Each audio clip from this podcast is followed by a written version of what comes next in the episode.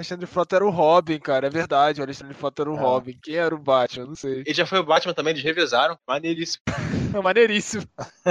maneiríssimo, é o melhor Batman de todos, cara. Eu gosto bastante do George Clooney, mas o Alexandre Frota. o Clooney ganha porque tem o bate cartão de crédito. Ele tem mamilos da armadura. Isso aí não é nem o pior. O pior é o bate-cinto na bunda. O cinto não, o zinho na bunda. Nunca vi isso, eu vou botar um zíper na bunda. Símbolo na... E ele sobe o zíper pela bunda, eu nunca vi isso.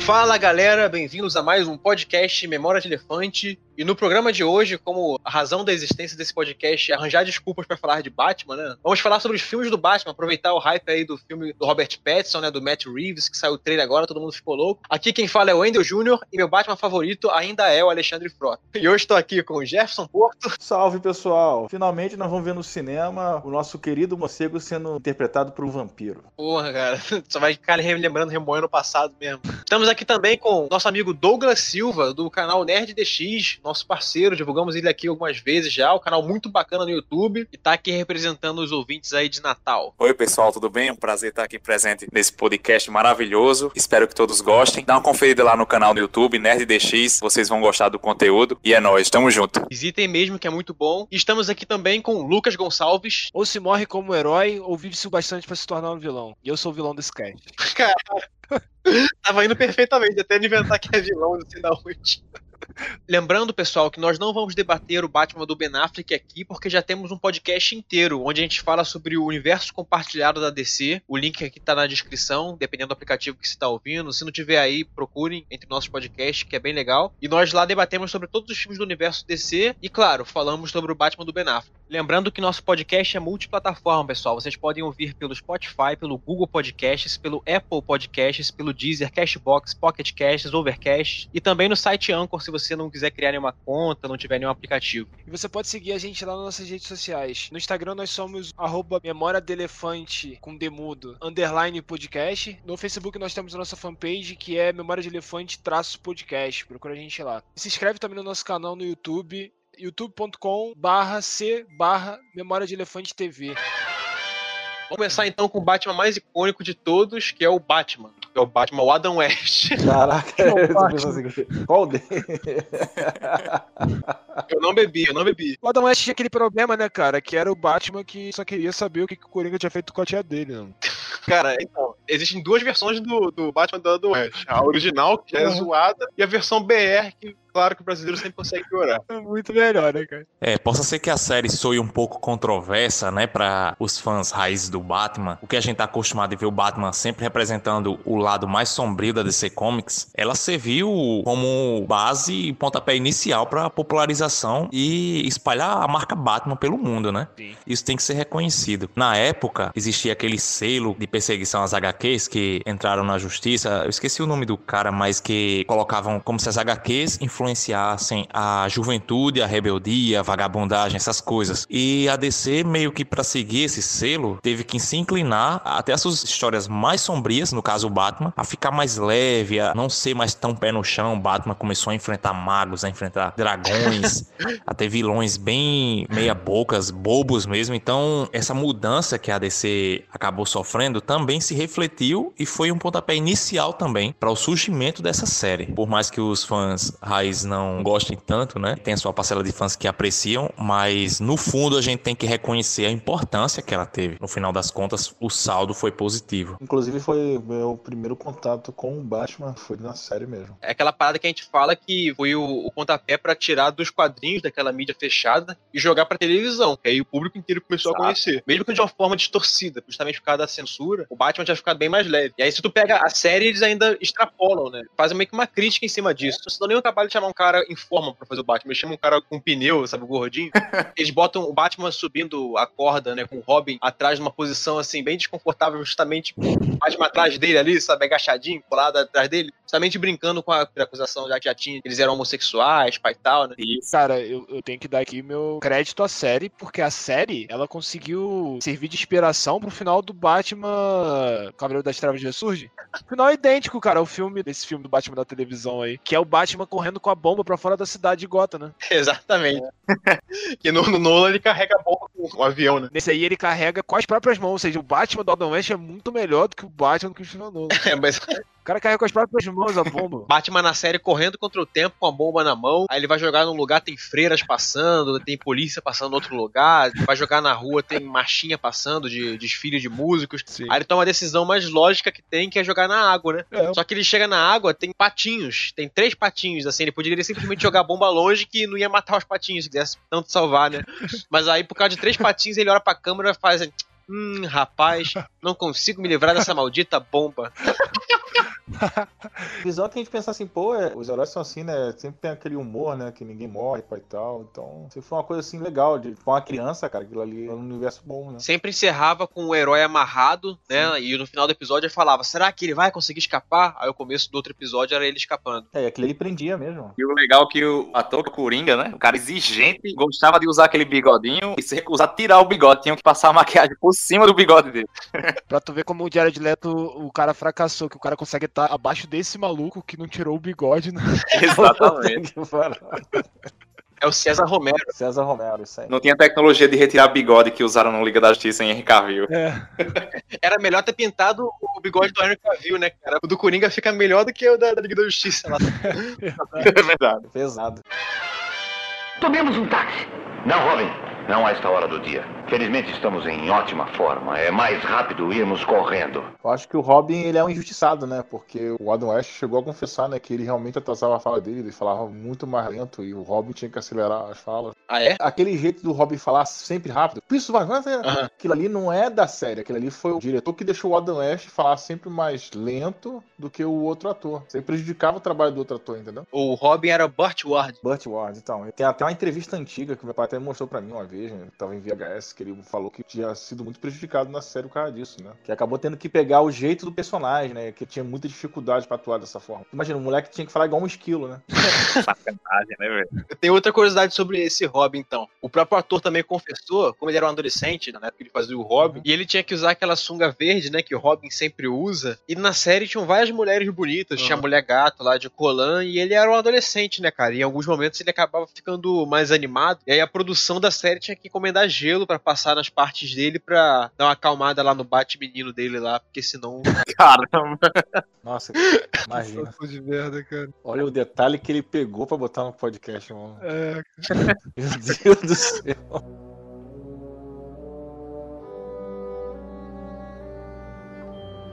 Em 1989, os cinemas exibem Batman dirigido pelo Tim Burton. é um Batman pequeno e o Jack Nixon fazendo o Jack Nixon, cara. É, olha aí, eu e o Lucas temos uma opinião divergente sobre essa daí. Eu vou começar puxando os pontos positivos que a gente sabe do Batman do Tim Burton. Nos quadrinhos, o Batman já havia deixado de ser personagem bobalhão que a gente viu na série de TV. A censura tinha diminuído, a era de prata dos quadrinhos tinha acabado. Com isso, Batman voltou às origens, no sentido de ser um herói mais perturbado e tal. O que eles mantiveram da era de prata foi só o lance do Batman não matar. E nas HQs mensais do Batman, na segunda metade dos anos 70, você vê o Batman voltando a lidar com crimes cada vez mais violentos e histórias mais sombrias. Quem foi trazendo isso foram dois grandes roteiristas que foram Neil Adams e o Steve Englehart. Os dois escreveram Batman e foram trazendo isso. Mas isso nas HQs mensais, né? Algo mais descartável assim. Eram histórias simples, episódicas, mas voltando a ter violência e um clima gótico, né? Nos anos 80 já vem a graphic novel, escrita pelo Frank Miller, Batman Cavaleiro das Trevas, que na minha opinião é a melhor HQ do Batman. Marcou de vez esse Batman mais sombrio, né? Agora, pro grande público que tinha ainda a imagem da série de TV, quem fez essa imagem mudar foi justamente o Tim Burton com o filme dele, de 89. Não é perfeito, longe disso, ele tem vários problemas que a gente vai falar aqui, mas ele era um filme todo gótico, tinha violência, tinha morte. Eu concordo com tudo que o Wendel falou nesse quesito. O Batman do, do Tim Burton foi muito importante, tanto que quase gerou um filme de super-homem do Tim Burton por causa desse Batman, né, cara? O Nicolas Cage interpretando o Clark Kent. o que eu acho ruim é que se você pensar nele como um filme do Batman, não tem muito, né, cara? Ele deixa um pouco irritado com o fato do Coringa ter matado os pais do Batman. Deu achar o Coringa do Nicolas Cage muito Nicolas Cage, tá ligado? Nicolas Cage aí, desculpa. Como é o- Jack Nixon. Jack Nixon, é. Do Jack Nixon é muito Jack Nixon, assim, tipo, parece o Jack Nixon aquele filme Tratamento de Choque, sabe? Mas eu não acho que isso diminui de forma alguma o trabalho dele como Coringa no filme, porque pra mim, esse Coringa mais caricatural, até dentro da proposta desse filme, que eu até gosto muito, que é mais quadrinhos, mais raso, né? Não tem a proposta do Nolan, por exemplo, eu acho que funciona bem ali. Até sei que o Lucas discorda radicalmente disso, mas eu consigo pegar esse Coringa e comparar facilmente com o do Mark Hamill, dos jogos Arkham, no desenho. Eu não acho ele o melhor Coringa de todos, mas eu acho que ele cumpre bem a, a sua função ali, do, do que é a essência do Coringa dos quadrinhos, na maioria deles, que é um cara extremamente violento, um assassino, mas ainda é um palhaço, faz as maluquices dele, as danças dele, tem as risadas doidas dele, tem os brinquedos dele. E, por exemplo, Robert Downey Jr., todo mundo ama ele como Homem de Ferro, inclusive eu, mas muitos acusam ele de estar sendo ele mesmo no papel de Tony Stark. E você pega as entrevistas dele, do Robert Downey Jr., é o Tony Stark. Isso diminui o trabalho dele? Não diminui, porque ele entrega o que o personagem demanda. Mas eu respeito a opinião do amigo Lucas aí. Eu também respeito sua opinião, assim, eu acho válido. Mas eu acho que foge um pouco da característica do Robert Downey Jr., porque o Robert Downey Jr. entrega o necessário do personagem ali. O Jack Nixon, ele entrega coisas que. Sabe o Johnny Depp hoje em dia? Johnny Depp, ele era um ator de personagem. Fazia vários personagens muito diferentes uns dos outros. E a partir do momento que ele interpretou o Jack Sparrow, todos os personagens viraram Jack Sparrow. E é mais ou menos nessa linha que me incomoda o Coringa do, do Jack Nixon. A entendeu? questão do Jack Nicholson, cara, é que a importância dele trazer uma característica diferente do que a gente tinha do César Romero, né? Sim, sim. E isso, pelo menos, foi importante pra época, né? Visualmente, eu acho o Batmóvel mais irado do visual é o de Tim Burton. Aquela trilha sonora do Danny Elfman é eterna. Aquela trilha sonora é muito irada. É um dos temas de super-heróis assim que mais marcou na história do cinema. Eu vou te falar que nem as lutas desse filme eu acho ruins, porque dentro dessa proposta que eu falei, justamente ser algo mais videogame antigo, mais quadrinhos antigos, né? Bem estereótipo mesmo, até os diálogos, né? Sim. Eu acho que as lutas funcionam bem. A roupa dele de Batman eu acho bem bonita. Até a atuação dele como Batman, né? Os olhares dele, os sorrisos de psicopata. Eu acho que são maneiros. Mas a história realmente tem esses problemas que eles cagam tudo. O Batman mata todo mundo nesse filme, porque o diretor não leu os quadrinhos, né? Sim. Ah, não, mas no começo dos quadrinhos lá o Batman matava, usava arma de fogo. É, realmente, isso em 1939. Agora, em 1940 já abandonaram isso, porque estavam construindo o personagem. Tanto que em 39 ele não morava em Gotham City, morava em Nova York. Mas ainda assim, é um filme que tem seu valor por ser um filme que, pelo que tinha, ele era a coisa mais perto do personagem que a gente tinha até então. E também pelo que ia vir, né? Que o Joe Schumacher ainda estava vindo, então É, ia ser a melhor coisa por um bom tempo, assim. Foi muito importante pelo fato de meio que modernizar as adaptações de HQ. Começou a vir aqueles uniformes mais couro, armadura. Foi a partir desse Batman que deixou de usar aquele nário que era do seriado. Batman que não vira o pescoço, né? Isso. O cara é um ninja extremamente duro. né? Então, isso aí eu já acho um ponto ruim do filme, porque, por exemplo, nos filmes do Christopher Nolan, Batman usa armadura e tem uma explicação pra isso. Tem uma explicação que é um universo realista e ele usa armadura pra não tomar tiro na fuça, né? Agora, os filmes do Tim Burton, como eles têm esse clima mais caricatural, né? Eu, inclusive, gosto muito do clima do filme. E dentro desse clima, dava perfeitamente pro Batman usar a roupa normal dele e ter mais agilidade pra lutar, né? Só não usou porque o Michael Keaton visivelmente não tinha corpo pra isso. Então trouxeram a armadura pra dar uma disfarçada. Exatamente. Até uma coisa que o Robert Pattinson veio usar de desculpa pra não malhar há pouco tempo, né? Antigamente os atores não ficavam fortes pros papéis. E era o caso do Michael Keaton, que era um cara baixinho e franzino, né? Tipo, fraco. E aí eles tiveram que fazer aquela roupa toda acolchoada, né? Que fizesse a definição dos músculos e tal, pro cara parecer um super-herói. E não dobrava pescoço, não dobrava nada. Inclusive tem uma cena ridícula no Batman 2, né? Que tem a mulher gato e o pinguim. Do Michael Keaton tirando a máscara pra mulher gato e a máscara dele rasga pra ele tirar. Então imagina que todo dia o Batman tinha que comprar uma máscara nova. Todo dia que ele tirar a máscara, ele tinha que rasgar a máscara. E realmente, como Bruce Wayne, na minha opinião, não tem como levar a sério o Michael Keaton, cara. Não só pelo físico, mas a atuação mesmo, a caracterização do personagem. O cara gagueja pra falar com a mulher, quer revelar a identidade. Nossa, aquela cena que ele quebra um negócio na casa de alguém, eu nem me lembro onde é que ele tá. Na casa da mulher. E ele fala: Você quer ficar maluco? Você quer ficar. Vamos ficar maluco! eu gosto mais do 2, aquela parada da mulher gato. Eu acho a Michelle Pfeiffer uma boa mulher gato. É a Michelle Pfeiffer, né, cara? Pinguim e a Mulher Gato, o Danny DeVito e a Michelle Pfeiffer também, que é difícil achar uma versão que seja melhor que eles, viu? Essa mulher gato é uma que todo mundo gosta, mas eu já não gosto tanto dela. Já é muito bizarro, porque no segundo filme o Tim Burton já vira mais Tim Burton, assim. Então a origem dela é porque ela cai de um prédio, 30 gatos lambem ela e ela vira mulher gato, com sete vidas. Agora, uma boa adaptação que o Tim Burton fez pra mim foi o Pinguim. Não a parte de ter pinguins no esgoto, que eu nunca vi isso na minha vida. Se fosse a lenda dos crocodilos no esgoto, eu até entenderia, né? Mas eu gosto do lance dele ser uma criança deformada, abandonada pelos pais, isso explicar o nariz dele. Isso eu acho maneiro, assim. Nossa, eu ficava muito chocado com o pinguim, cara. Aquele dedinho dele colado. Que usaram na animação. É. Um dos impactos do Batman o Retorno, na época, o filme causou muita polêmica pelas cenas fortes de violência, cara. Que aquela cena, o pinguim morde o nariz do cara, a mulher gato queima o cara com aquela arma de choque, o cara fica todo deformado. Por exemplo, a morte do pinguim, né? Exatamente, fica soltando aquela baba preta.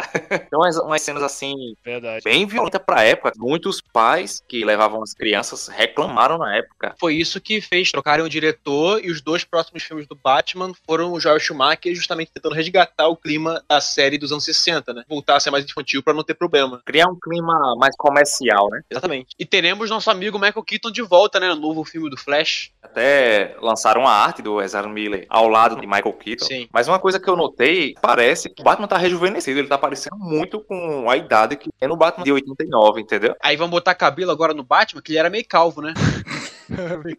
Exatamente, já usaram muito essa tecnologia, hoje tá bem avançada. Mas eu ouvi um rumor de que Michael Keaton poderia interpretar o pai do Bruce Wayne, o pai do Ben Affleck, saca? Isso é um absurdo, cara. Porque o pai dele já apareceu, era o. Jeffrey Dean Morgan. Pô, isso aí. Os fãs sempre pedem ele no Flashpoint pra ele ser justamente o Thomas Wayne, já que ele já apareceu de Thomas Wayne. Sim. E aí vão trocar o cara, sendo que os fãs já pedem ele já. E pra que que seria o Michael Keaton? Por que, que eles precisariam do Michael Keaton, que é um cara velho, sabe? Não é um cara porradeiro. Não parece o outro Thomas Wayne.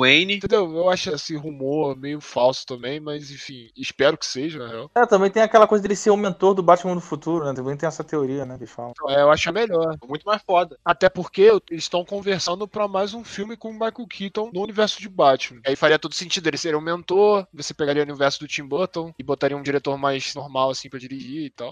Nossa.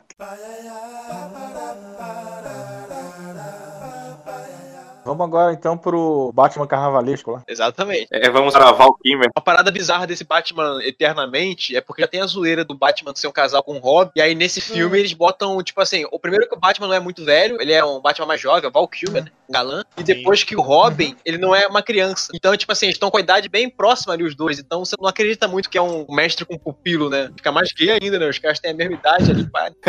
O mais interessante desse filme é que tem a parada dele ser de circo, né? Dos pais dele morrerem no Sim. no bagulho do circo. A origem do Dick Grayson até que é bem mostrada no filme. A única coisa que eles inventam é que foi o Duas Caras que matou a família dele. Sim, sim. Eu não sei se vocês lembram qual a cena que o Robin passa no teste, segundo a visão do Alfred, que ele é capacitado pra ser o acompanhante do Batman nas missões. Não lembro. O cara observando o Robin lavando roupa, os movimentos que ele faz. O cara, meu amigo, se o cara estende roupa desse jeito, ele tá mais que capacitado pra acompanhar o Batman, né? Ele faz as acrobacias lá, cara. E aí o Alfred fala, porra, isso aí vai ser um bom ajudante pro Patrão Bruce, ele sabe pular. Enquanto o Patrão Bruce esconde, eles metem bala no moleque pulando alto. Tem a cena icônica de Chá destruindo a Batcaverna, né? Fazendo aquele gesto quando explode o Batmóvel. Nossa, é ridículo. Os filmes do Joel Schumacher, vocês lembram que a Batcaverna, a garagem do Batmóvel tinha umas luzes de puteiro lá? Caralho. Que moral, velho. Tava demorando, cara. Tá, inclusive, pra você botar um batidão de balada lá, quando sai o Batmóvel, vem várias luzes piscando ali. Tut, tut, tut, tut. Eu quero um carro. As gatas gostam. É por isso que o super-homem trabalha sozinho. E já que esse Batman Eternamente com Jim Carrey já não era zoado o suficiente, em 97 tivemos Batman e Robin com o mesmo diretor. Não, começa numa cena espetacular do Batman e do Robin esquiando, né? Mr. Frio. Que é o Schwarzenegger, né, cara? Esquiando. Pô, eu lembro que eu era criança quando eu vi esse filme, eu achei fantástico isso. Tinha a cena também da Era Venenosa que o Robin e o Batman brigavam por ela, lembra? Tem um Bane nesse filme, né? E assim como na maioria das interpretações, ele é um cara burrão e tal. Não, ele não era burro, ele era mongoloide, né? Se você pegar a origem do Bane na HQ, o cara era super inteligente. Na origem ele aparece inteligente, só que na HQ ele vai ficando viciado no veneno, que é o que deixa ele forte, e vai ficando cada vez mais burro, mais burro, mais burro. Melhor origem da Batgirl, né, mano? Neta do Alfred, né? E o Alfred, antes de morrer, fez uma roupa pra ela, porque ele achou, por que não, né? Uma mulher sem treinamento, minha neta. A vida do Alfred era ficar dando parceiro merda pro Batman. Porra, cara. O Robin dando cambalhota, não, esse vai ser o parceiro do Batman. Minha sobrinha aqui, ó, eu vou morrer, mas o meu legado vai ser botar mais uma pica na mão do Batman pra ele tomar conta. É isso aí. É isso aí. Não é quem eu sou por dentro, e sim o que eu faço que me define. Bruce. Batman Begins, né, cara? Um excelente filme de origem. Tenta racionalizar o que, que seria o Batman no mundo real, né? O legal do, da série do Christopher Nolan foi que ele mostrou não só como um ser humano comum poderia se tornar um vigilante como o Batman, mas também ele mostrou o preço disso, as consequências disso, tanto física quanto emocional. Sim. Apenas dois anos atuando como Batman, já dá pra ver o desgaste que isso causou no cara, os danos que isso causou na vida do Bruce Wayne. Sim. O cara não tem mais cartilagem no joelho, tem que usar aquele compressor no joelho pra poder se movimentar. Pra você ver a diferença do universo dos quadrinhos. E pra eles mostrarem o Batman mais lento e com mais dores e tal, eles têm que mostrar o Batman com 70 anos. Enquanto que no mundo real eles mostram, ó, se você sobrevive combatendo o crime, você dura, sei lá, uns 3, 4 anos e ainda fica ferrado. Sim. Exatamente. É, bem legal mesmo. Porque o cara não dorme, né? O cara tira cochilos de tarde. Aí tem que investigar como Bruce Wayne pra agir como Batman. Tem os danos físicos, é tiro, é, é facada, quedas de alturas diversas. Então, tudo isso tem um preço, né? Eu acho interessante porque dentro da trilogia do Nolan, ele tenta colocar mais a razão, pelo menos nos dois primeiros filmes, né? Que no terceiro já tem mais doideira, assim, né? Que é aquela parada de consertar a coluna do nada. Mas dentro da proposta dos dois primeiros filmes é uma coisa que a gente encontra bastante. Explorar a Liga das Sombras como uma liga terrorista, né? Que vai atacando cidades, enfim. Eles botam ele treinando com Hazal Ghul, eles dão uma filosofia de que o Hazal Ghul é tipo um título que se passa por gerações, por isso ele é imortal. Tá, Até o soro do espantalho é bem explorado, que já é uma coisa que veio da Liga das Sombras, que já é uma coisa que já vinha sendo trabalhado de forma milenar na medicina oriental, que a gente sabe que se você encontra alguma coisa mais fantástica no mundo hoje em dia, vai ser na medicina oriental, que são coisas que são realmente mais misteriosas. Tudo isso é mais importante, sem desrespeitar uma linha de texto de nenhum quadrinho. Até então, né? 50 anos, 40 anos de quadrinhos do Batman. Se você pega os filmes, você vê 80% dos diálogos, o plot, plano dos vilões, cenas, tudo misturando quadrinhos ali. Exato. Por mais que você possa criticar ou dizer, não, porque agora o novo filme que vai explorar mais o lado do detetive, do Batman, pai e tal, realmente vai explorar mais. Mas nos filmes do Christian Bale já ficava claro que ele era um bom detetive. Sim. A questão dos gadgets, né, dos equipamentos do Batman, não, porque igual nos jogos Arkham e nos quadrinhos, que ele tem vários equipamentos, várias armas, realmente nos filmes não mostra tanto, mas fica claro que ele tem, mostra alguns, mostra lá o sonar e tal, eles dão uma explicação. Então ele pode não ser o mais completo, o Batman mais completo como nos jogos, mas a essência tá lá. Só que a gente pode dizer que não é adaptação, que é defeito mesmo dessa versão do Christian Bale são as lutas, né? Batman luta de um jeito esquisito, né? Inclusive, como a gente já zoou bastante essa questão das lutas desses filmes do Batman, no podcast Filmes Ruins de Franquias que Amamos, a gente não vai entrar tanto nesse ponto aqui. Mas é um podcast bem legal, ouçam aí, o link tá na descrição aí, dependendo do aplicativo que você tá ouvindo. Why so serious?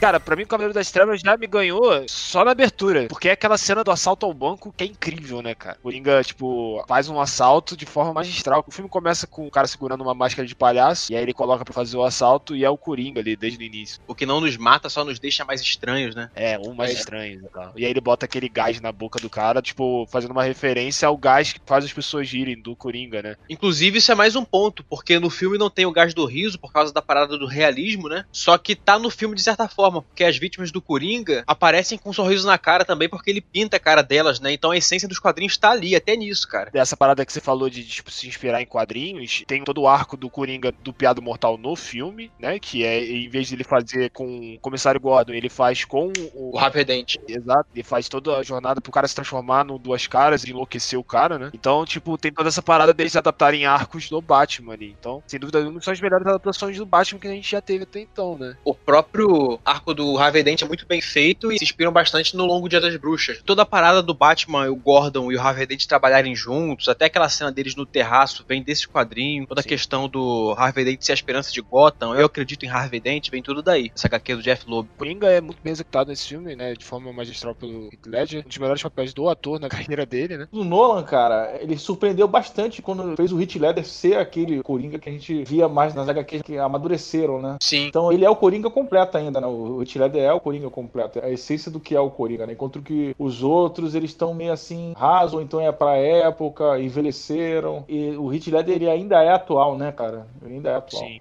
E o interessante disso é que ele criou a maior parte do personagem em si, né, cara? A maquiagem foi ele que fez. Até o jeito de falar dele, ele pegou de um vocalista de uma banda. A maquiagem ele mesmo fazia. E ele, quando ele fez a maquiagem pela primeira vez, ele deixou o resquício da tinta na mão. Isso foi uma coisa que ficou pro personagem no filme. Que, tipo, o personagem tinha resquício da tinta da maquiagem na mão dele. Pra dar a entender que o Coringa tinha se pintado, né? Um louco se pintando. É, dava esse ar de que, tipo, é palpável o cara, né? Ele inspirou a maquiagem dele também. No diário dele tinha a foto de Brandon Lee, o Corvo, foi uma das inspirações pra maquiagem dele. Nesse tópico do Coringa, eu tinha dito que o Jack Nicholson, eu gostava dele como Coringa porque ele tem tudo que faz o Coringa na maioria das HQs dele, na maioria dos desenhos e tudo. Agora, o Heath Ledger, pra mim, é mil vezes superior e é meu Coringa favorito, porque ele também tem o que é a essência do Coringa. Você entende que ele é um palhaço psicopata e tudo mais, tá ali, embora adaptado para o universo realista. Só que além dele respeitar o que é a essência do Coringa, ele ainda acrescenta mais coisas, que é a atuação dele, a profundidade. Joaquim Fênix, porra, foi incrível, adorei o filme, só que ele é a construção do Coringa, enquanto que o Heath Ledger já é o Coringa e mais um pouco. Por isso que o Heath Ledger é meu favorito, depois do Jared Leto, claro. Depois de Jared Leto. É, o cara sempre tem que causar, né? Tá, tá tudo indo tão bem. Quer ver coisa mais interessante do que a origem que ele conta pras vítimas, cara? O primeiro capanga que ele conta a origem dele, que ele fala que ele apanhava do pai e que o pai colocou um sorriso no rosto dele após espancar a mãe do Coringa até a morte, né? E aí, tipo, é a primeira origem que você ouve de como o Coringa conseguiu as cicatrizes. Ele, na verdade, estava analisando a psique do cara, porque normalmente um chefe de gangue, o que, que ele é? Ele é um cara violento porque ele é criado num ambiente familiar violento. Então o Coringa analisou qual é a psique do cara pra ele falar qual a origem vai chocar mais o cara. E aí, quando ele vai falar com a Rachel qual é a origem dele, o que, que ele traz? Ele traz pra uma mulher, que a mulher dele tinha o rosto deformado e ele fez aquilo no próprio rosto. Só que a mulher não aguentou o rosto dele. Então ele tá analisando o que? A fraqueza da mulher. Isso é bem foda de você ver que o cara analisa a vítima dele só de olhar. Ele cria um medo na vítima através da própria cicatriz que ele tem no rosto. Muito foda, cara. Não tinha percebido isso, mano tem um outro personagem que é um vilão. Não achava que o vilão ia ter tanto tempo de cena, porque a maior parte do filme ele faz parte dos mocinhos, né? Que é o próprio Duas Caras, né? Que é o Harvey Dent, que depois se torna um vilão muito maneiro, né? Toda a parada da moeda no filme é muito bem feita, assim. Dele tá no carro com o chefão do crime, aí ele joga moeda, o cara se safa. Aí o cara, eu sou um cara de sorte, ele é, mas eu sou motorista, é. Aí ele bota o cinto e vira moeda pro cara e o cara se pode. Aí ele dá um tiro no cara. Mano, isso é foda demais, saca? E uma coisa que esses filmes do Batman faziam muito muito bem era misturar vários vilões num filme e ter tempo de cena para desenvolver todos muito bem. Exato, exato. Um exemplo é o Espantalho, né? Que participa da trilogia. Sim, sim. O Cillian Murphy. O Ra's al Ghul ficou da hora, pô. A Liam Neeson. E vocês pensam que isso foi inventado antes dele treinar o Batman? Realmente, o Ra's al Ghul não treinou o Batman no quadrinho. Mas no filme ele se passa por outro cara que é o Henry do Card, que é o um nome falso. E nos quadrinhos esse cara foi um dos mestres do Batman. Outra parada maneira que eu lembrei aqui é aquele lance de ter os Batmans falsos lá do segundo filme. É justamente o problema que seria o Batman no mundo real, que teria um monte de gente destreinada, querendo imitar e morrendo. Isso remete ao que a gente vê nos quadrinhos do Frank Miller, que é a gangue dos seguidores dele. Sim.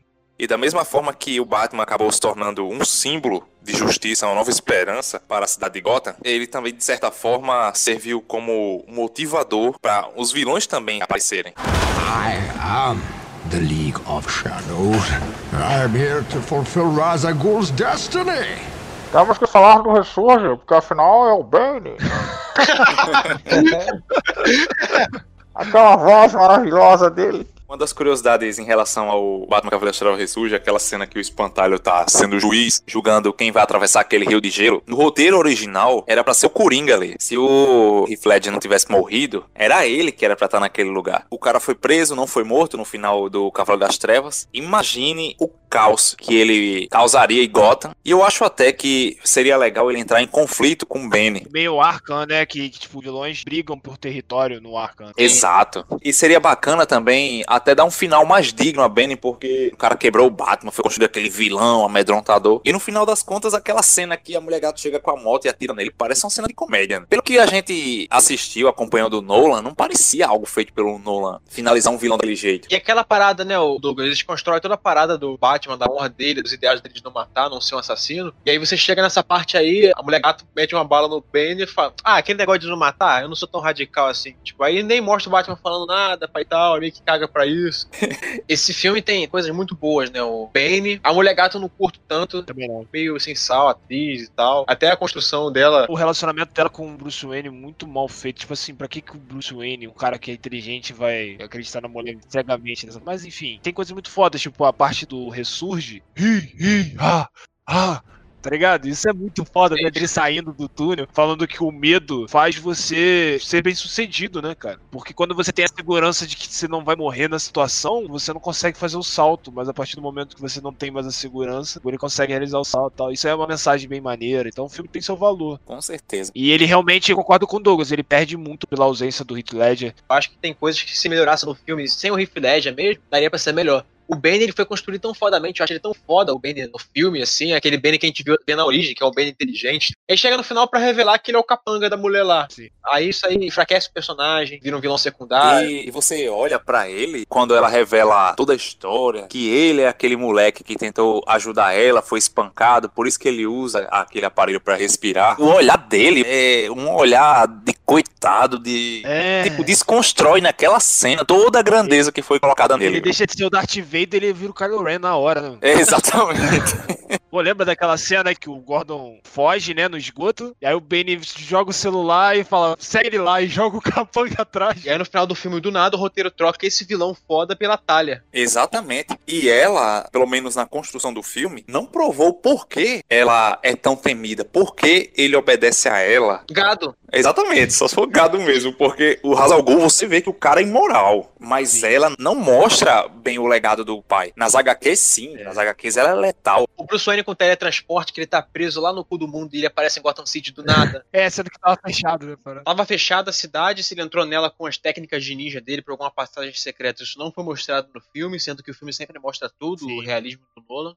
Agora, uma das coisas bacanas desse filme é que temos a presença do Robin, né? Como é uma proposta mais realista, ele não coloca o Batman treinando uma criança, né? Mas coloca um personagem que é como se fosse o Robin, assim como a Rachel. Ela não existe nos quadrinhos, mas tem personagens equivalentes, né? Amiga de infância do Bruce, e tal. O Robin ele é a mistura do Dick Grayson com o Tim Drake. Tim Drake porque ele é detetive e descobre sozinho a identidade do Bruce Wayne, e Dick Grayson porque ele é órfão e é policial. Então eu achei isso interessante. E no final ele mostra ele descobrindo a caverna, dá a entender que o legado do Batman está seguro, assim, pra uma pessoa tão digna quanto. Sim, não, eu achei isso legal mesmo. Uma parada que eu senti falta é que por mais que o Heath Ledger tivesse morrido, eu acharia interessante eles mostrarem uma cena estilo Cavaleiro das Trevas, de tipo assim, um Coringa numa camisa de força visto de costas, saca? E dando gargalhada, Sim. tipo, pegar um mix da voz do Heath Ledger fazendo gargalhada no Cavaleiro das Trevas e botasse, tipo, ele de costas rindo, como se fosse o Coringa comemorando o caos na cidade de Gotham, em Arkham, né? Essa cena ia arrepiar, viu? Eu, e, pô, eu ia achar isso. Eu fiquei esperando durante o filme todo isso acontecer, mano.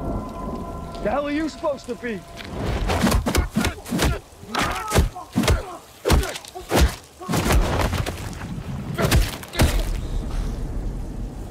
I'm vengeance. Robert Pattinson, Charada, Eu Sou a Vingança. Lucas mandou áudio. Caralho, muito foda esse trailer. Deu uma afinada na voz, tão empolgado que ele ficou com o trailer. Foi mesmo, não deu nada, nem Expectativas aí. Parece muito inspirado naquele filme Sete Crimes Capitais, né? Com o Brad Pitt e o. E o vilão é o Kevin Space, né? Exato, exato. Nossa, esse filme é muito bom. Então, os policiais investigando um psicopata, um serial killer, né? Que tá matando as pessoas nos pecados da gula, depois da raiva e por aí vai, inveja. Tá bem nessa pegada, né? Tá bem inspirado, assim, que o Charada é um cara que tá matando ali. Não tem até o lance de uma charada do trailer que parece que a galera já solucionou e tal. realmente resolveram, porque a charada diz o seguinte, né? O que um mentiroso faz quando morre? A solução da charada é uma frase de duplo sentido, porque no inglês seria uma tradução mais ou menos assim: ele se mantém parado, que também significa ele continua mentindo. Como se tivesse esse duplo sentido na frase, sacou? Ele continua mentindo porque ele morreu e não desmentiu as mentiras que ele disse, é isso? É, mais ou menos nessa linha aí. E a morte que aparece no trailer é do prefeito de Gotham, que deve estar dentro dessa treta toda aí. No DC Fandom, Matt Reeves, né, falou que esse filme, né, ele tem inspirações da HQ Ego do Batman, que é uma HQ em específico onde o Batman e o Bruce Wayne se dividem e discutem o que é ser o Batman. Que, tipo assim, o capanga do Coringa ajuda na prisão dele, né, e pra evitar que o Coringa, quando fosse solto, matasse ele a própria família dele, ele mesmo mata a família dele e depois se mata. Pra que não seja com dor, como o Coringa vai fazer, entendeu? E aí o Batman vê isso e se sente culpado. Ele começa a questionar o fato dele ser o Batman, se isso realmente ajuda em alguma coisa e tal. E a HQ toda é o Batman, a entidade Batman, confrontando o Bruce Wayne dentro da mente do Batman. Sim. Você vai entrar dentro da cabeça do Bruce Wayne e entender a psicologia do personagem em si, que é um cara maluco do caralho, né? Um cara que se veste morcego pra combater o crime. Inclusive, no trailer, você consegue ver que o Bruce Wayne não é um galanzão, ele é um cara mais perturbado. Tu vê que o cabelo dele tá desarrumado, o maluco tá usando lápis de olho, o cara não tá legal, né?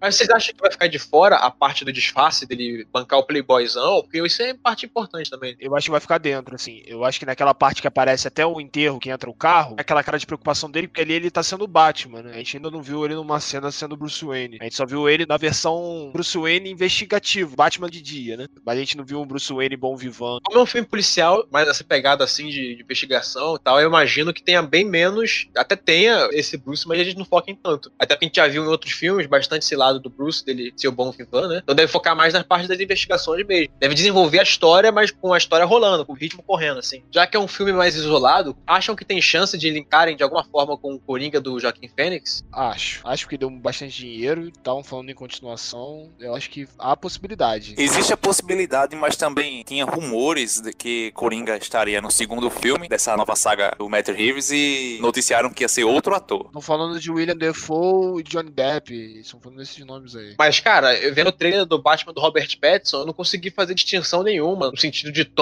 sombrio e realista mesmo. Se acreditar que é no mundo real. É igualzinho tá na trilogia do Nolan, só que com lutas boas. O Matt Reeves, ele é um fãzaço de quadrinhos, né? O Christopher Nolan não era tanto. O Christopher Nolan tinha um cara que era muito fã de quadrinhos do lado dele, ajudando ele a escrever os roteiros, né? Eu acho que a gente vai ter um universo mais declaradamente de quadrinhos, saca? O Batman não precisa ser um herói muito fantasioso, né? Eu acho que vai ser uma parada mais mesclada, assim, mas com mais liberdade de fantasia, assim, pra ser o Batman. Eu ainda sonho ver uma versão fiel às HQs do Benny, usando o veneno, crescendo o mesmo físico, tipo Hulk, bem feito, né? Sim, sim. Chega de ser pé no chão, que não tenha vergonha, não tenha medo de ser HQ. Tipo o Esquadrão Suicida do James Gunn, se assume mesmo. Que não tenha medo de mostrar o Ben tomando whey protein, né? Exatamente. o Benny dá uma deca, não é nem é um bagulho de cavalo. Deca, trembolona, GH, tudo É, junto. ele- ele Toma tudo junto. Benny nitidamente deve ser aqueles caras que tem um pau pequeno porque tomou tanta testosterona, né, mano? Que. que- Mas o interessante desse Batman do Robert Pattinson é que pode ser que ele fique por bastante tempo, porque ele é um cara mais novo. De repente o cara faz aí o Batman e ganha um Oscar por fazer Batman, sei lá. Se ele encarar a franquia Batman pra limpar o nome dele, da mesma forma que ele aceitou fazer cinco Crepúsculos, aí dá certo. No quesito blockbuster, porque filme de arte ele já fez bastante, já provou o talento dele, mas pro público de blockbuster em si, a gente lembra dele de Crepúsculo, Harry Potter, né? Então. Exatamente. Mas a gente sabe que, tipo assim, pensando na carreira do ator, se você quer ganhar um Oscar num blockbuster, Batman é o caminho, né, cara? Porque pelo menos o único blockbuster que consegue fazer um ator ganhar é o Batman até hoje.